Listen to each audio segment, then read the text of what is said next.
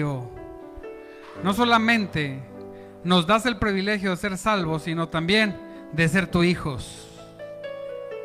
De ser tus hijos. Y no te basta eso, Señor, sino que aún así, conociéndonos, nos das un privilegio mayor que es servirte.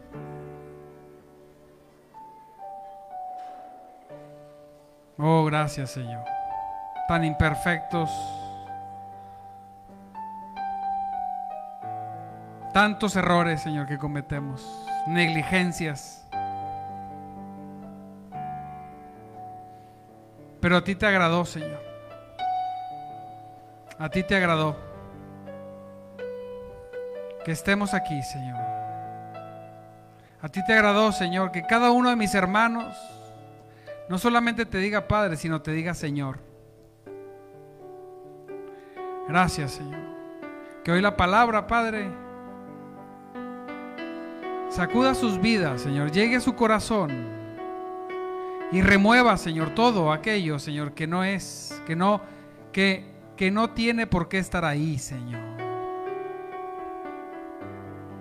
Quítalo, Señor.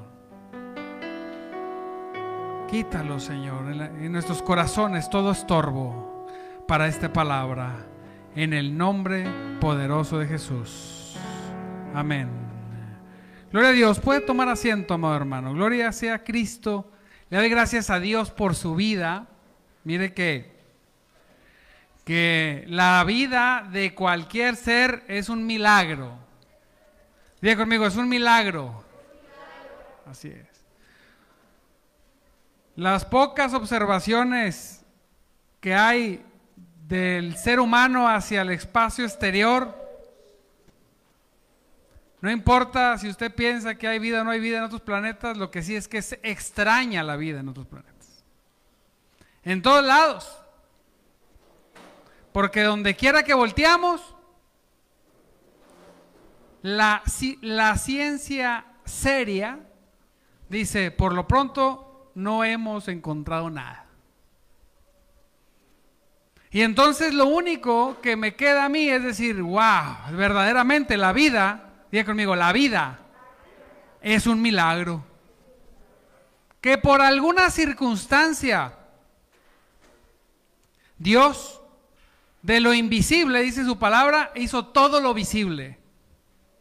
Y de la vida verdadera en el Espíritu, dio la vida como la conocemos biológicamente. ¡Wow! Glorioso Dios. Digo, Señor, Qué maravilloso porque no solamente la vida en sí, porque cuando uno se mete a ver un poquito ahí las personas de ciencia que hablan de la biogénesis y todas esas cosas de inicio de la vida, cada vez que investigan más se asombran más de lo complejo y lo difícil que es cuando encuentran cada vez en la célula, se meten un poquito más, dicen, ¿cómo es posible que esto esté aquí funcionando? ¿Cómo funciona? Diga conmigo, porque hay un Dios poderoso. Así es. Y, y, no solamente eso, sino que de alguna forma, aquí, aquí en la tierra, hizo seres que tuvieran conciencia de saber de alguna forma dónde estamos, que tengamos la capacidad de observar y investigar y la mayor capacidad que, tenga que ser consciente como lo somos de saber que hay un Dios poderoso. No voy a ver si los demás seres tienen esa conciencia o no. Lo que sí es que como la nuestra, no. Y digo, wow. ¿Con qué propósito? Lo hemos dicho varias veces. ¿Cuál es el propósito? Dice la palabra de Dios que nosotros somos, que las vidas de las personas son como una flor que, que, en la mañana sale y en la tarde se marchita. Dice que la vida del hombre es como una neblina que al salir el sol se acabó. ¿Ha salido esas mañanas donde sale y ve y dice, ay, bajó toda la neblina? Pero nada más sale el sol y se despeja completamente. Así es la vida del hombre. Dice la escritura que todo, todo y estoy, discúlpeme porque repito mucho esto, pero me estoy asombrado porque digo, oh Padre, que todo, todo, todo eso, todo, la vida, nuestra vida, nuestros gustos, nuestros deseos, nuestras aflicciones, todo lo que usted quiera, todo va a pasar. Así. Pero los que hacen la voluntad de Dios permanecerán para siempre. Wow. Y entonces cuando cuando empezamos a tener cierta conciencia de las cosas, porque qué bárbaro es tener conciencia de las cosas. Cuando una persona ya es de una edad avanzada, es dentro de estar bien de salud completamente, es voltear hacia el pasado en una perspectiva y decir y observar todo y comprender muchas cosas. Decía un buen amigo, decía, casi toda mi vida la viví inconsciente. Ahora me doy cuenta. Vivía corriendo, apresurado, en mis deleites, en mis afanes, en mis deseos. Pero ahora que tengo esta edad, que no puedo levantarme y correr como lo hacía antes, que no puedo salir a trabajar como lo hacía antes, que no puedo hacer ninguna de las cosas que hacía, pero ahora me doy cuenta lo inconsciente que fui. ¿Le ha pasado pensar así? Usted no necesita tener una edad avanzada, sino recuerde su edad de adolescencia. Algunos más estruendosa que otras, ¿verdad? Pero de muchas cosas no éramos conscientes y el día de hoy decimos, y no me va a dejar mentir, Muchos decimos, ¿y si hubiera? ¿Sí o no? ¿Y si hubiera? Por ejemplo, un servidor, digo, ¿y si hubiera estudiado inglés? Pues supiera inglés. Ahora, ahorita, mira, ni pagando doble entra aquí. Ni dedicándole horas, días, minutos, segundos, no, por más que quiero, no paso de, de Apple Tiger Door. Y digo, ¿y si hubiera, verdad? Y como quiera eso, mire, podemos morir con un solo idioma. Pero no quisiera yo llegar a un punto de decir, ¿y si hubiera entendido lo que decía Dios? ¿Y si hubiera, me hubiera dado el tiempo de comprender lo que Cristo me decía y me decía? ¿Y si hubiera hecho caso? Qué terrible, porque cada hubiera de esos es perdernos de la plenitud de Cristo aquí en la tierra. Amén. Y hoy vamos a hablar de una vida cristocéntrica. ¿Quién sabe de ustedes qué es una vida cristocéntrica? ¿Ha meditado alguna vez sobre lo que es una vida donde Cristo, mire bien, diga conmigo, Cristo, otra vez, Cristo sea el centro de todo? Ya vimos en la entrada, en la introducción, que nuestras vidas, por más que nos gusten, son pasajeras. Lo único que perdura es Jesucristo en tu vida, contigo o sin ti. Es lo único que va a prevalecer. Y nosotros vivir, debemos de vivir una vida cristocéntrica, pero ¿qué es eso? Me dijo una hermanita, ¿y cómo se hace eso? ¿Cómo se llega a eso? ¿Cómo logro tener una vida cristocéntrica?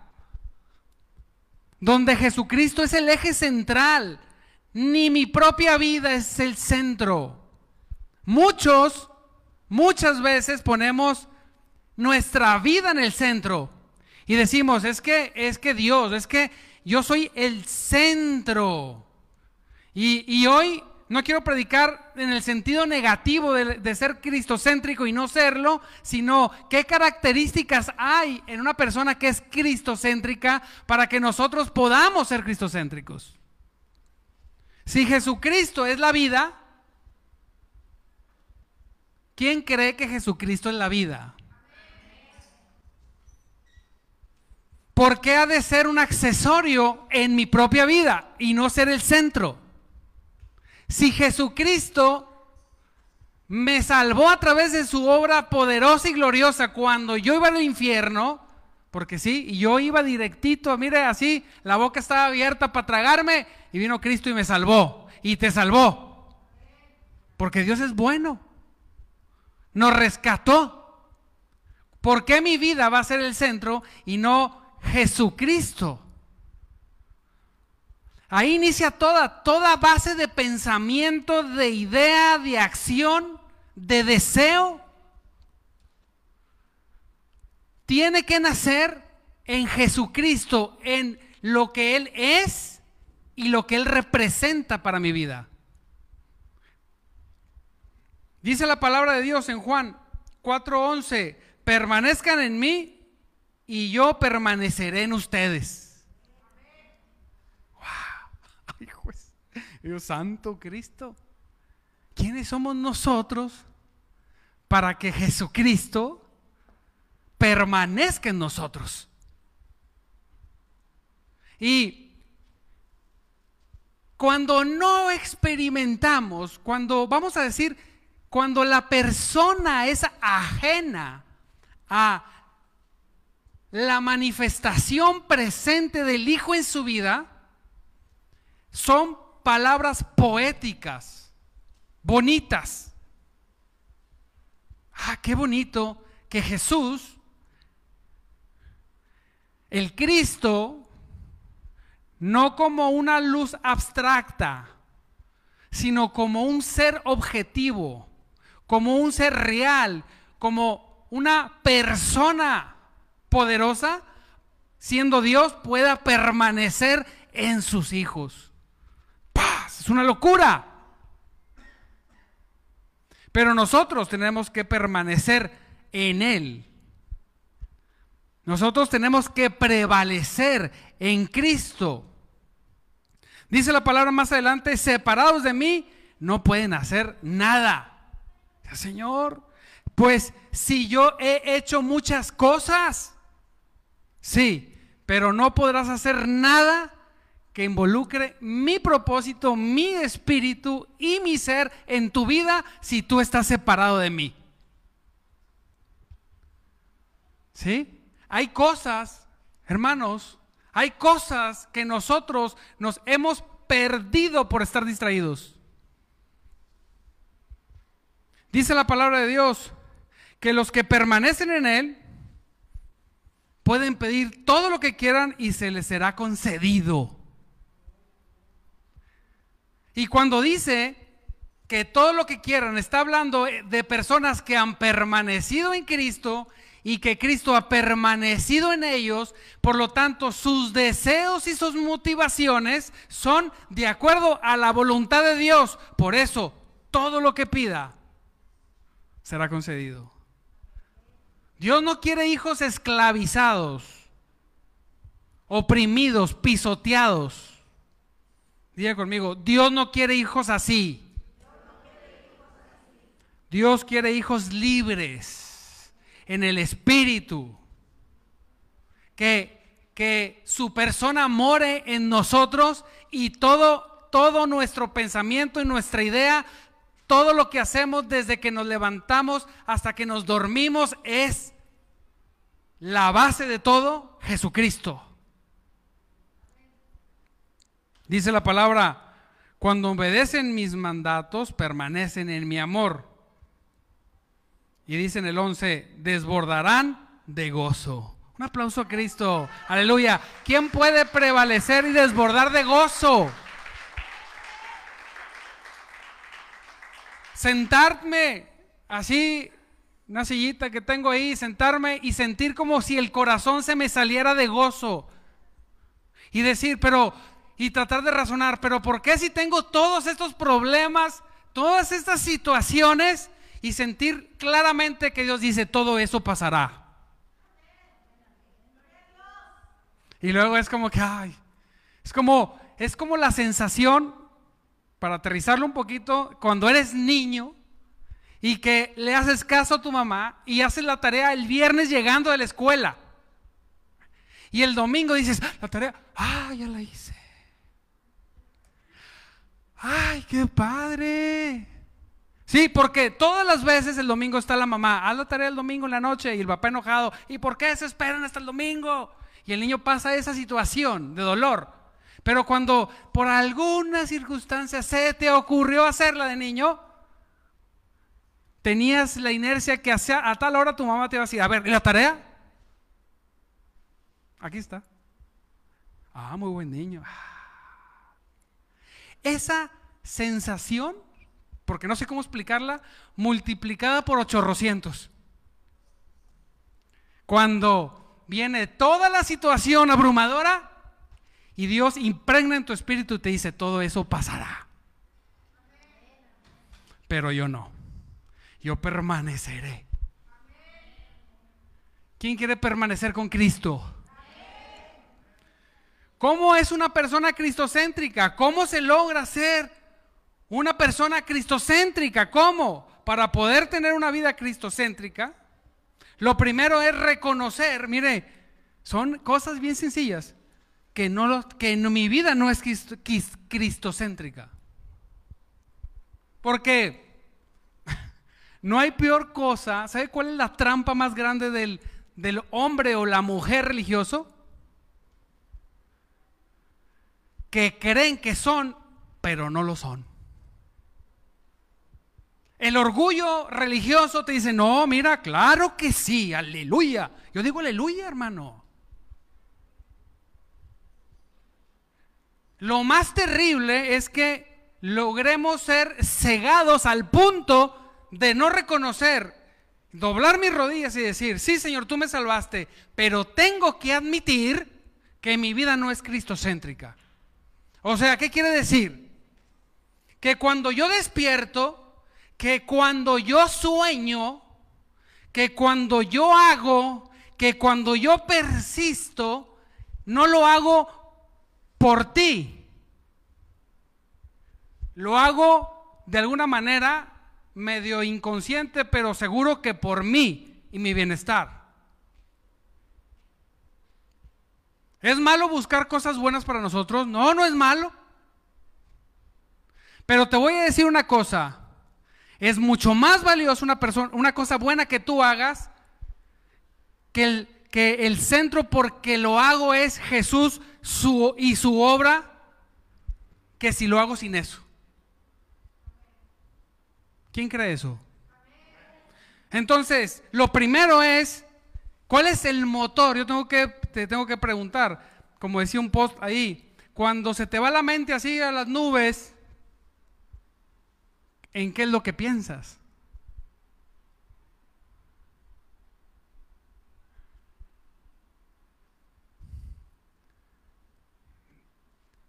Y a veces se queda uno así, pensando, ¿verdad? Llegan los hijos. ¿Estás pensando en la Biblia, papá? Y así. Ya sabía. ¿Eso te va a hacer perfecto? No, pero ¿Dónde, ¿A dónde corre tu mente cuando estás en un tiempo de ocio? Cuando te despiertas en la mañana, algunos más temprano que otros, y llegas al baño y te encuentras contigo mismo en el espejo,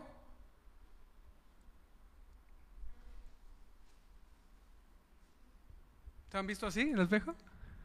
Pues como que no soy tan gordo. Se echa porras uno, porque si no, ¿quién?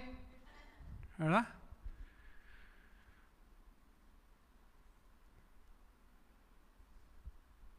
Y te ves al espejo, ¿alguien se ha visto en el espejo? Y ha, y ha sentido la sensación, ¿y ahora qué? O sea, está bueno el juego de la vida, pero ¿qué más sigue? Y te encuentras contigo, te ves a los ojos y que puedas saber decir, pues sea lo que sea, pero mi propósito y mi motor por el cual me paro y me baño hasta ahora es por ti, Señor Jesús. Todo por ti. Sí, voy a ir a trabajar porque tengo, porque tú tienes planes conmigo y yo tengo planes contigo y tú eres la base de mi deseo.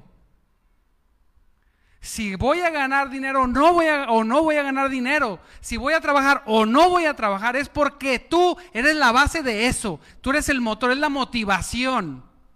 ¿Qué pasa cuando una pareja se acaba de casar y viven dos, tres años bien contentos y se despiertan tarde y bueno, hacen de todo, pero, pero como que no hay prisa. Pero cuando vienen los hijos, decía por ahí, le ponen carga al burro, el que no hacía comienza a hacer.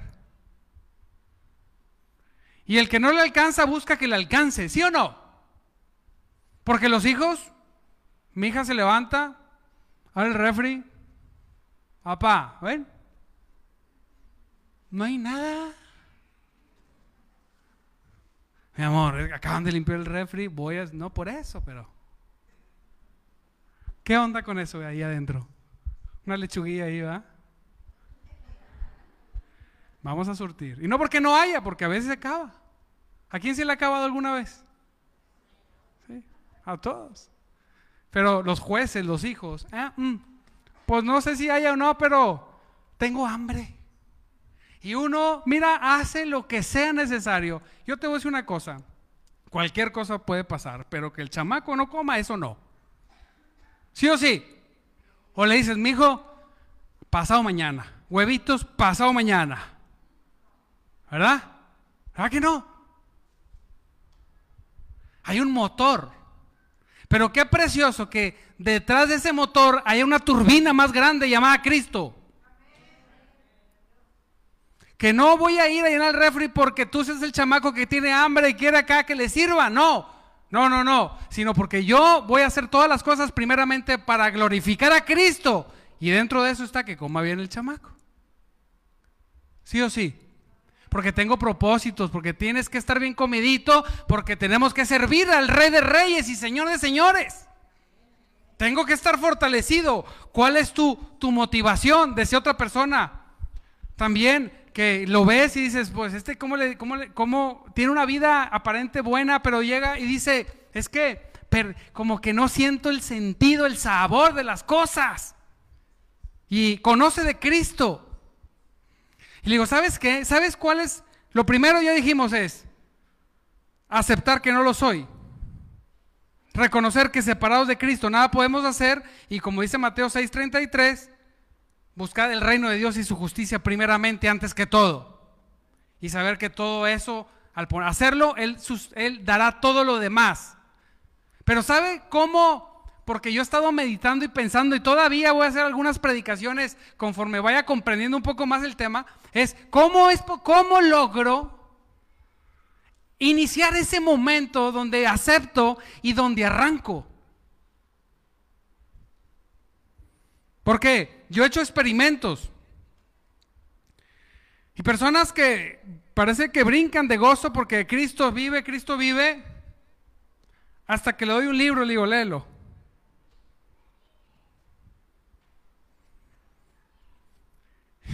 En su mayoría, tres doritos después. ¿Ya lo leíste? ¿Eh? No, no, es que no he tenido tiempo. ¿Sabe por qué pasa? Porque no le doy un libro que diga, este, eh, no sé, historia del Líbano. Qué, qué aburrido, qué historia del Líbano. No. Algo que le va a edificar, que lo necesita leer, que, que, que de alguna manera Dios está poniendo en su camino. Y un tiempo después, no, no, pastor, es que quiero hablar con usted. ¿Sabe qué? Es que a mí no me gusta leer. Por eso, pero eso qué tiene que ver. Ese no es el tema. El tema es que tú necesitas hacer un cambio de no ser cristocéntrico, hacerlo. Y para hacer la prueba, siquiera si hay energía para arrancar, es, a ver, lee esto.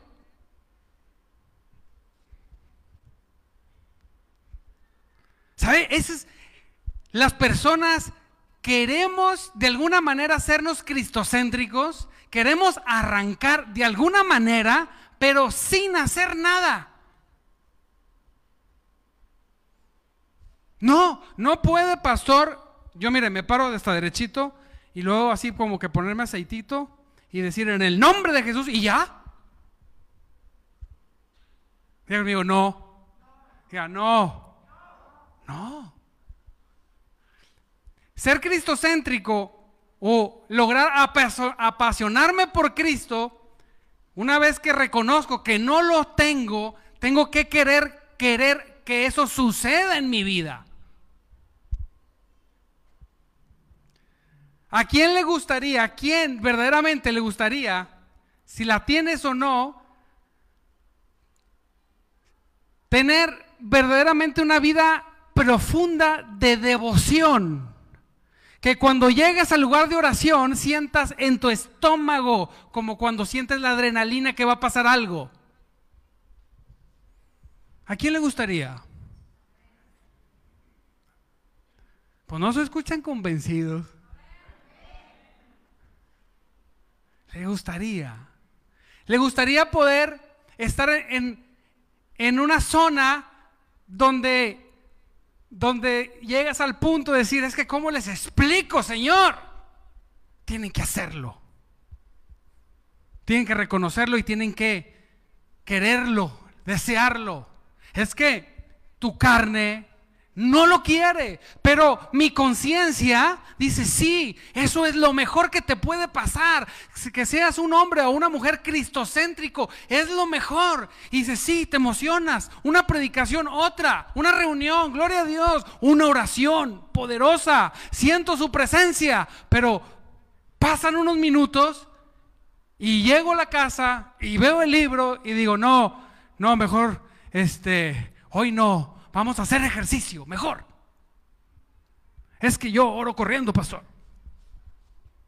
Está bien, yo también.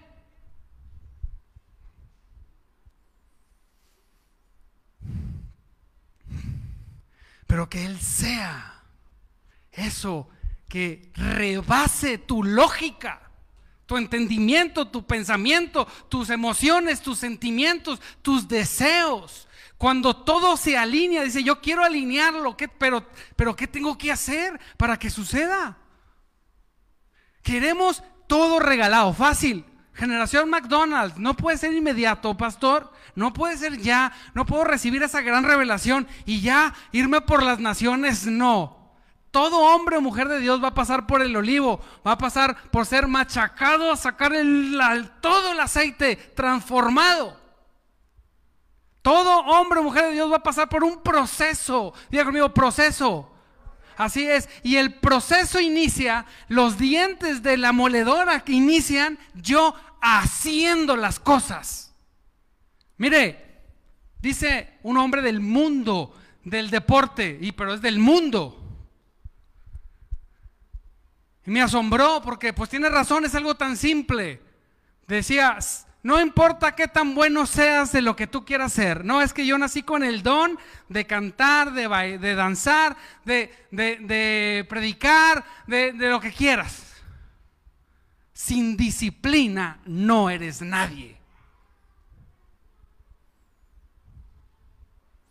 ¿Cuándo han visto a un hombre o una mujer que en un día de gimnasio porque hay personas que van y se inscriben y nunca van y creen que por eso se ponen fuertes.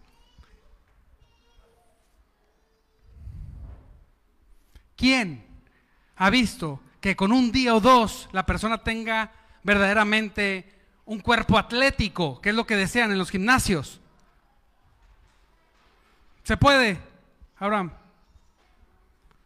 Con lo que más batalla la persona en que entrena, con lo que más batalla el médico, con lo que más batalla el pastor, es que las personas hagan.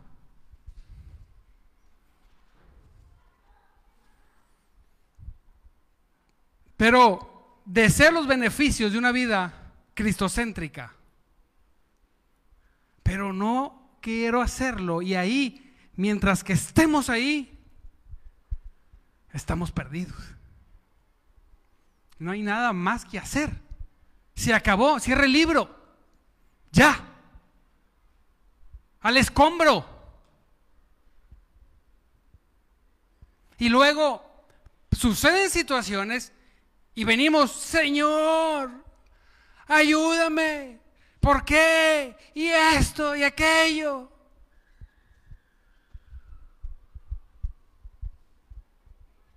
Qué tremendo es que la vida de devoción del creyente sea ir a pedirle cosas o axilo a Dios.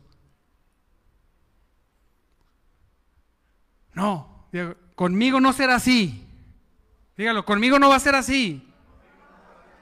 Necesita, amado hermano, es imperante. Se necesita que tú te hagas un hombre o una mujer cristocéntrico. Necesitas reconocerlo y no lo vas a reconocer aquí. No, tienes que meterte y decir, Señor, te necesito. ¿Cómo le voy a hacer? Para poder tener una vida cristocéntrica, tengo que querer tenerla. Tengo que desearla, anhelarla. Mire, hay una característica del ser humano, aleluya, me fascina, que es tomar decisiones. Hace años no conocí a Cristo y en una reunión filosófica donde nos reuníamos a, hablar del universo y todas esas tonterías, bueno, no eran tonterías, estaban interesantes, pero comparadas con Cristo y filosofábamos. Y un hombre del mundo, me acuerdo que dijo, y se me quedó impregnado y lo tomé para mí. Lo que más me gusta a mí es tomar decisiones, dijo. O sea, desperté ahí y dije, ah, sí es cierto. No hay cosa más preciosa y liberadora y poderosa que tú puedas tomar una decisión.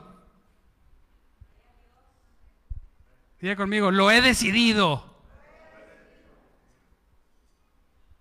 Reconozco que no, pero entro en la virtud de decir, sea lo que sea, lo que crean o no, Dios nos dio esa característica de decisión para lo que quieras, para tomar las decisiones que te den tu regalada gana, dirían por ahí.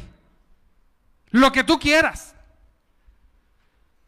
Qué interesante. Hay personas que han tomado muy malas decisiones y hay personas que han tomado muy buenas decisiones quitando a Cristo en su vida secular. Hay personas que han sabido tomar buenas decisiones desde temprana edad y vemos los resultados ya de adultos, ¿sí o no?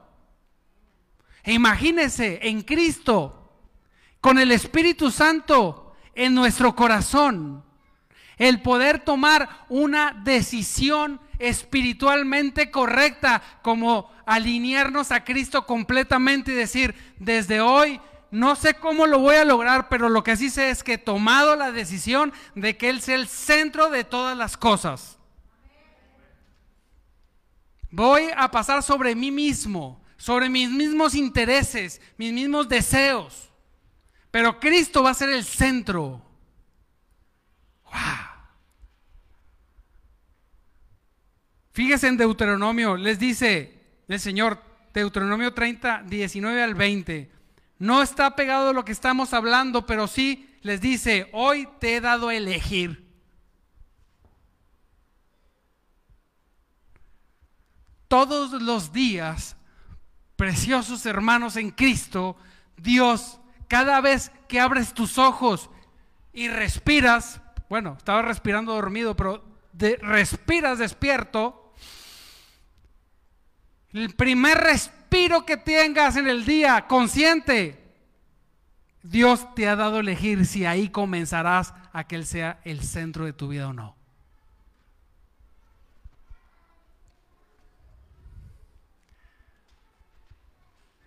Ahí está. Ahí está todo. Porque mire, ¿qué es más importante? Estar tranquilo en tu corazón, tener una paz verdadera, no provocada por medicamentos, sino una paz verdadera, o tener dos millones de dólares. Dos millones, pero tomando pastillas, no pudiendo dormir, con situaciones muy difíciles. No estoy diciendo que el dinero cause eso, pero ¿qué prefiere? ¿Una tranquilidad total? Bueno, imagínese que usted pudiera estar bien en la posición que usted pueda llegar, pero con esa tranquilidad y esa paz. O sea, que lo que quiero decir es que lo más importante del hombre es lo que hay aquí en el corazón. Diga conmigo, es lo más importante. Sí, y entonces dice el Señor, yo te doy a elegir hoy, hoy. Dice más adelante que, que llama a los cielos y a la tierra como testigos de la decisión que tomes. Digo, Señor, pero es que, ¿por qué me pones en estas que yo, yo tengo que decidir? Sí. Hay personas que les encanta que cargues con ellos, emocional, psicológica y espiritualmente. Pero hay un momento en la vida de las personas que tenemos que acercarnos, hacernos cargo de nosotros mismos. Tener el valor de decir, yo me voy a hacer cargo de mí mismo. Y yo ya no los demás, ya no, no importa, no importa lo que hagan o digan, no importa, yo voy a tomar la decisión y yo lo voy a hacer. Decido seguir a Cristo y hacer de mi vida una vida cristocéntrica. Andamos a veces arrastrándonos, buscando, por favor, ayúdenme, ayúdenme, ayúdenme. No me quiero hacer cargo de mí mismo. ¿Alguien se puede hacer cargo de mí? Diga conmigo.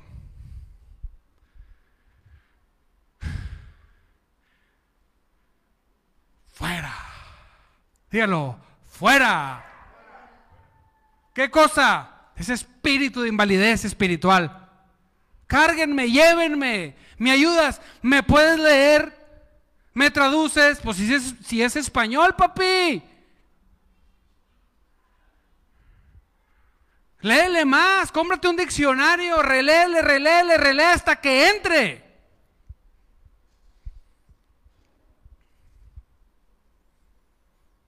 Pero usted elige.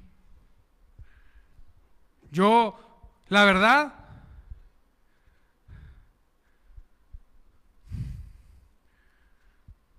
me he meditado mucho en eso porque todos tenemos nuestra invalidez espiritual.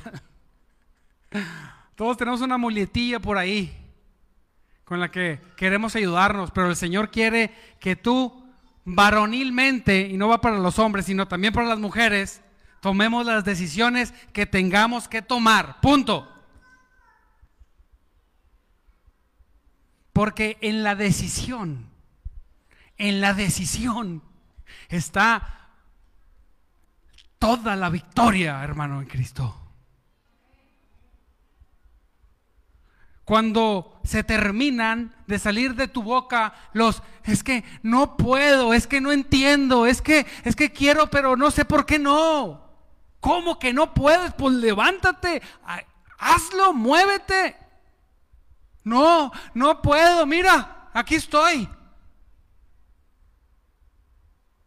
Es que cuando leo me da sueño, pues le he parado cabeza. Caminando, ¿Cómo que no puedes? Como, como marionetas. No puedo, quiero, no, no puedo, no puedo. ¿Sabe cómo se llama eso? Voluntad. En el nombre de Cristo. Dice un hermano, es que hermano, porque este, qué buena disciplina. No, no seas hombre, esto es lo normal. Lo que no es normal es lo que usted hace que no tiene disciplina. Eso es el fenómeno, eso es lo raro. Eso es lo que debe decir. ¿Cómo le hace, hermano, para no tener, para tener cero disciplina para todo? ¿Cómo? ¿Cómo un hombre, un ser humano, toma la decisión de decir, no voy a hacer nada? ¿En qué momento el hombre abandona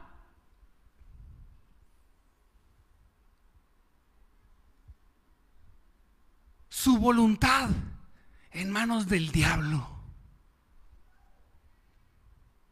¿Sabe qué? Aunque me cueste y nos cueste la vida, yo prefiero ponerla, mi voluntad, en manos de Cristo, aleluya. Y voy a hacer lo que sea mejor para Cristo ante cualquier circunstancia. Somos todos un producto que estamos creciendo y rehaciéndonos. No somos productos terminados, no, pero seguiremos adelante. Diga conmigo, seguiremos adelante. Dice el Señor en Juan 15, 5, recuerda, separados de mí, nada pueden hacer. ¿Cuánto tiempo vas a seguir separado de Él? ¿Cuánto tiempo a mí me da vergüenza decir yo no puedo. ¿Cómo que no? Claro que puedo. Todo lo puedo en Cristo que me fortalece. Sí puedo. Yo decido. Nadie decide por mí en el Espíritu, sino yo decido en Cristo. Para Cristo. Eso es lo mejor. Esa es la plenitud. ¿Te gusta vivir en plenitud? Decídelo hoy. Para poder tener una vida cristocéntrica hay que ponerla en práctica. Mire, en Santiago vemos ese principio. Dice, la fe por sí sola no es suficiente. A menos que produzca buenas acciones, si no, está muerta y es inútil. Yo cuando leí eso dije yo, ¿inútil? ¿Qué? si no hay acción, o sea, lo tercero, lo primero era reconocerlo, lo segundo era quererlo, aunque sea psicológicamente, intelectual, espiritual, decir, sentadote ahí y decir, sí, sí quiero, bueno, o sea, querer sí quiero. ¿A dónde le firmo? Ah, bien fácil, con tus acciones. Y ahí es donde o, o se acabó o comienza lo divertido cuando lo hacemos. Hijos.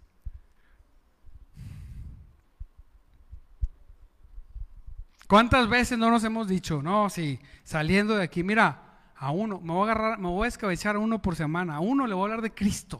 Uno, uno. Y luego pasa la semana y dices, bueno, esta semana no pude porque es que por esto, por esto, por otro. Pero la otra, la otra.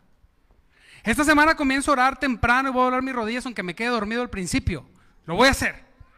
Y luego pasa, y bueno, no, la otra, y la otra, y mañana, y pasado.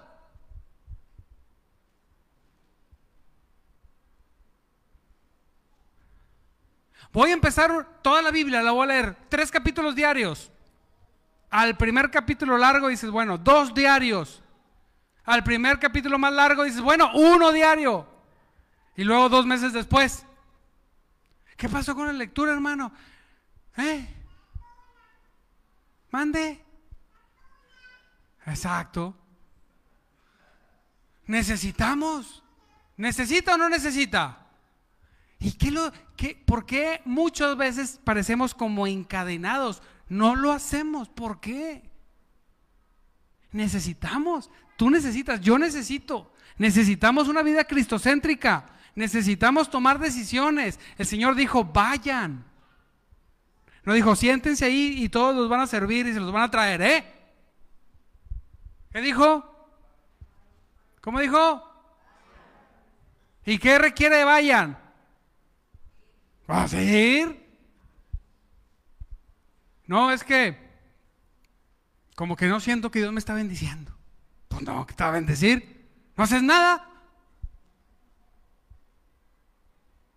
Es como llegar al cajero y decir, ah, qué raro. No me depositaron la quincena. Y tu esposa te dice, pues te corrieron hace dos semanas. Ah, sí, ¿verdad? Ah, pues a lo mejor las vacaciones que me... No, me las repagaron con préstamos. Y no dirías, no, qué patrones tan malos, me corrieron y ya no me pagan. Qué injusticia en México. Es que ha de ser López Obrador. No, es que te corrieron.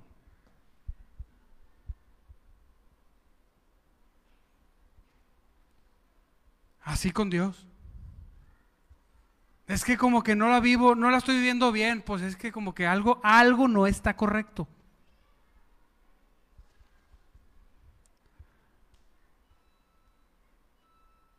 Y cuarta.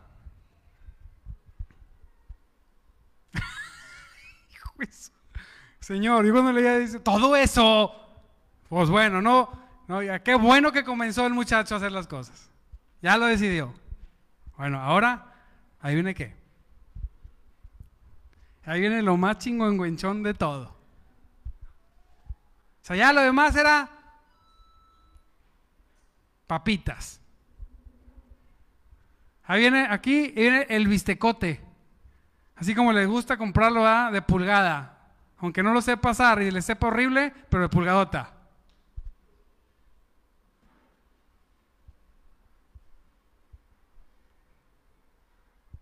Para tener una vida cristocéntrica hay que permanecer.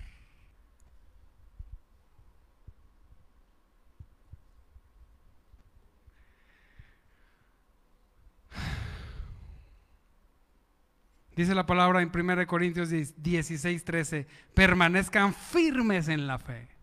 Hijos. Es que comenzar cualquiera pero permanecer solo aquellos que verdaderamente convirtieron a Cristo en su pasión única. Permanecer frío, calor, día, noche, contento, enojado, triste, arrastrándote, brincando, llorando, contento. Con sin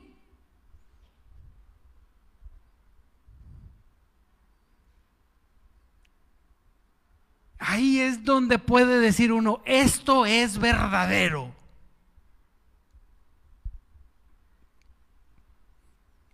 Permanecer. Wow. Todos nosotros, ¿me ayudas, Karencita, por favor? Todos nosotros somos seres emocionales. Wow, pastor, qué verdad tan grande. Lo que quiero decir es que todos pasamos emocionalmente por muchas circunstancias. Hay días que por más que tengas a Cristo en tu corazón, quieres aventar todo junto y en bola. Pero como dice el meme ahí, va, ay, me acordé que era pobre y me levanté a trabajar. Sí, hay veces que la aflicción va a caer como una cobija mojada. Y que será tan fuerte que vas a sentir físicamente aquí. Bueno, es que aquí la siento yo la aflicción. Algunos la sienten en la espalda. Ay, mi espalda, yo la, siento aquí. Como un boquete, como, como si los ácidos de mi estómago se estuvieran comiendo mi estómago.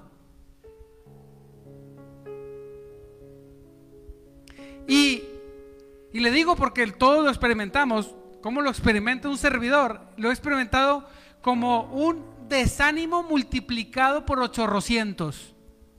Casi en ese momento puedes decir clínicamente estoy deprimido. Y abres los ojos. El primer pensamiento es Cristo. Oh Señor. Y el segundo es, ya no quiero. Ya no.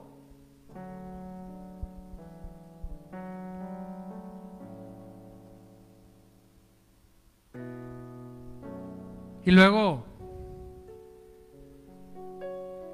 viene un pensamiento recurrente. ¿Quieres que te sustituya?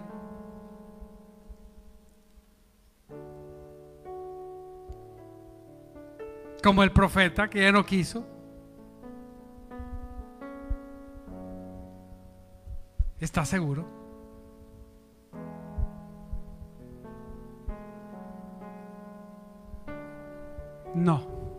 No. No, no, no, no, tampoco es para tanto. No. Y una voz por ahí del diablo. Sí, sí, sí. Vas a estar mejor.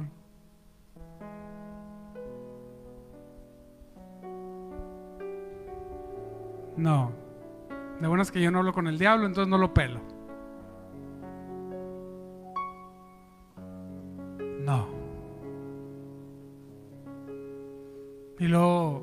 Otro pensamiento dice, ya son las 5.10. Ay. Te tardas 15 minutos en preparar todo.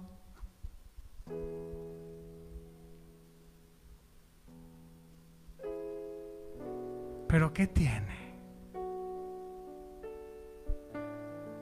La gente debe comprender.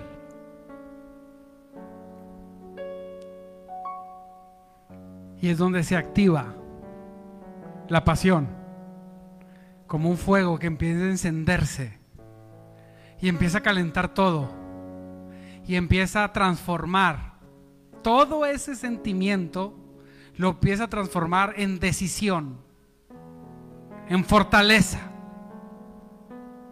Y hay un punto donde, ¡pum!,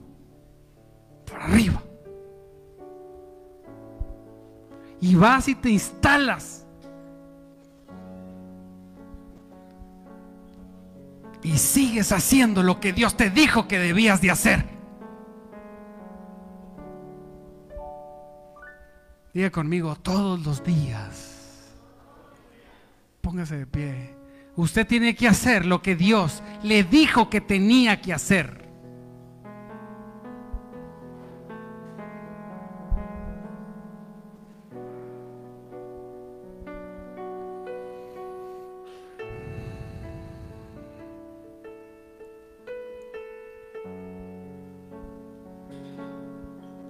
Pero sabe lo que Dios le dijo.